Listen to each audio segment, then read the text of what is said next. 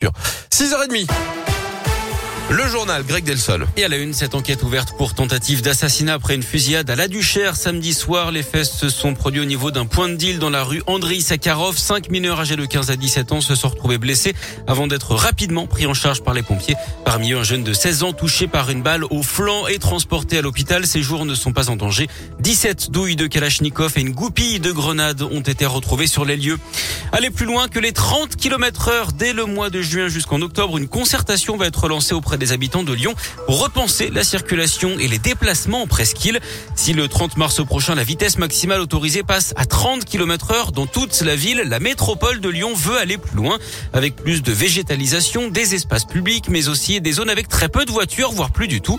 Chargé de la voirie et des mobilités actives à la métropole de Lyon, Fabien Bagnon précise la direction que prendra cet apaisement de la presqu'île. On peut penser qu'on ira plus loin, donc avec effectivement l'extension euh, des zones piétonnes l'extension des zones de rencontre. Les zones de rencontre, c'est les zones à 20 km heure avec priorité piéton, vélo. On a des, chiffres, des études qui le montrent, qu'il y a des, endroits assez problématiques. Hein. Par exemple, au niveau de la fin de la rue euh, de la République, fin de la partie piétonne, euh, là, il y a un conflit d'usage qui est majeur avec euh, des bus, avec des automobiles qui viennent de la rue Grenette. Voilà, donc il y a, ce genre de, de conflit qu'on doit absolument résoudre. Sur la presqu'île, on ira au-delà de la, de la ville 30. L'apaisement sera encore plus fort. Ça passe aussi par des de circulation qui seront repensés. 10 millions d'euros ont été prévus pour ce projet qui devrait démarrer dès 2023.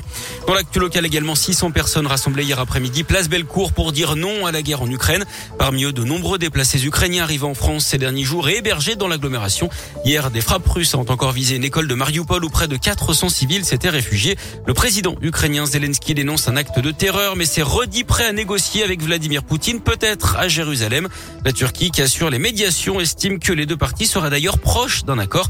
Cette nuit, pourtant, Kiev a refusé l'ultimatum des Russes hein, qui leur proposait de capituler à Mariupol. Sur le plan humanitaire, 10 millions de personnes, soit plus d'un quart de la population en Ukraine, ont désormais fui leur foyer en raison de la guerre, d'après le haut commissaire des Nations Unies pour les réfugiés. La présidentielle et ce rassemblement à Paris pour Jean-Luc Mélenchon. Hier, des dizaines de milliers de personnes réunies pour soutenir le leader de la France insoumise. Il a appelé à former une union populaire pour le porter au second tour alors qu'il est en troisième ou quatrième position dans les sondages.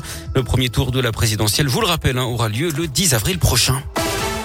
Du sport du foot et ce match nul au bout de l'ennui pour Lyon hier à Reims, score final 0-0 et les hommes de Peter Bosch fondus sur place. Le coach a d'ailleurs été expulsé hein, par l'arbitre pour contestation. Lyon n'est que dixième et n'arrive pas à se rapprocher du podium. En basket, la victoire logique de l'Asvel en championnat contre la Lanterne Rouge, fausse sur mer 84 à 80. Les filles ont perdu contre Roche-Vendée 74 à 68. Et puis en biathlon, la DER pour Simon Détieux. L'Indinois a terminé la saison dans le top 10 hier à Oslo. Pour sa dernière course avant sa retraite, il a réalisé solide performance hein, sur la Mastart. Il termine en neuvième position alors qu'il s'est battu pour le podium jusqu'au tout dernier tir. Quentin Fillon-Maillet, qui lui a remporté le classement général de la Coupe du Monde, termine cette dernière course de la saison à la septième place.